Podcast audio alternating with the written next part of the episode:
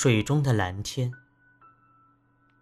开车从莺歌到树林，经过了一个名叫甘源的地方，看到了几个农民正在插秧，再加上春日景明，大地辽阔，使我为那无声的画面而感动，忍不住下了车。农夫弯腰的姿势，正如饱满的稻穗，一步一步，将稻苗插进了水田。并且细致谨慎地向后退去。每一次看到农人在田里专心工作，心里就为那份劳动的美所感动。特别是插秧的姿势最美。这世间大部分的工作都是向前的，唯有插秧是向后的。也只有向后插秧，才能够插出笔直的稻田。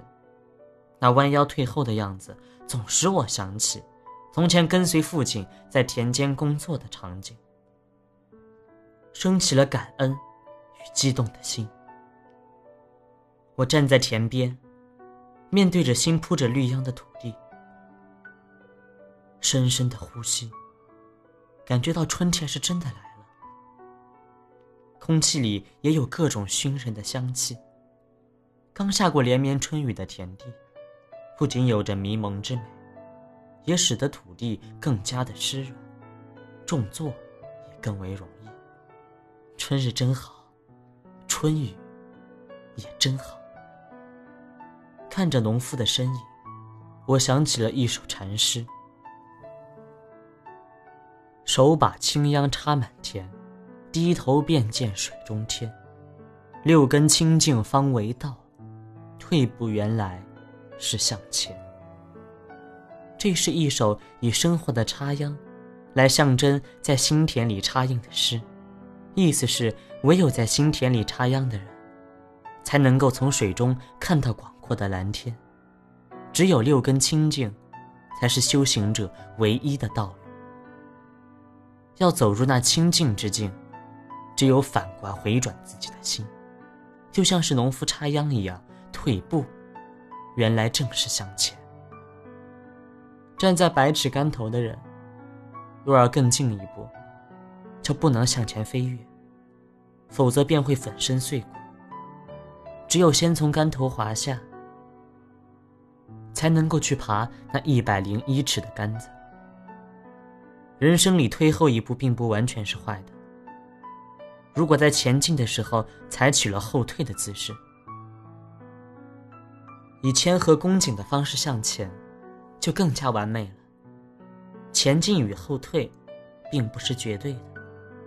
假如在欲望的追求当中，灵性没有提升，则前进也正是后退；反之，若在失败中、挫折里，心性有所觉醒，则后退正是前进。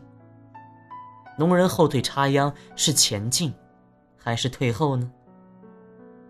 记得从前在小乘佛教国家旅行，进佛寺礼拜，寺院的执事总会教导大家离开大殿的时候必须弯腰后退，以表示对佛的尊敬。此时此刻，看着农夫弯腰后退插秧的姿势，想到与佛寺离去时姿势多么的相像，仿佛从那细致的后退当中看见了每一株秧苗，都有着佛的存在。青青秧苗，皆是法身。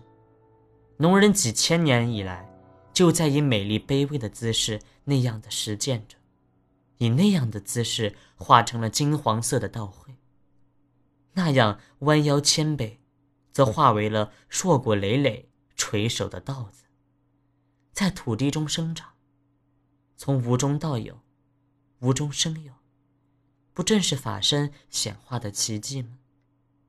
从甘愿的农田离开，车子穿过了行柳树与七里香夹道的小路，我的身心爽然，犹如山间溪流一样明净，好像刚刚在佛寺里虔诚的拜过一佛，正弯腰向着寺门的后面退去。空中的蓝天与水中的蓝天，一起包围着我，从两颊飞过，带着音乐。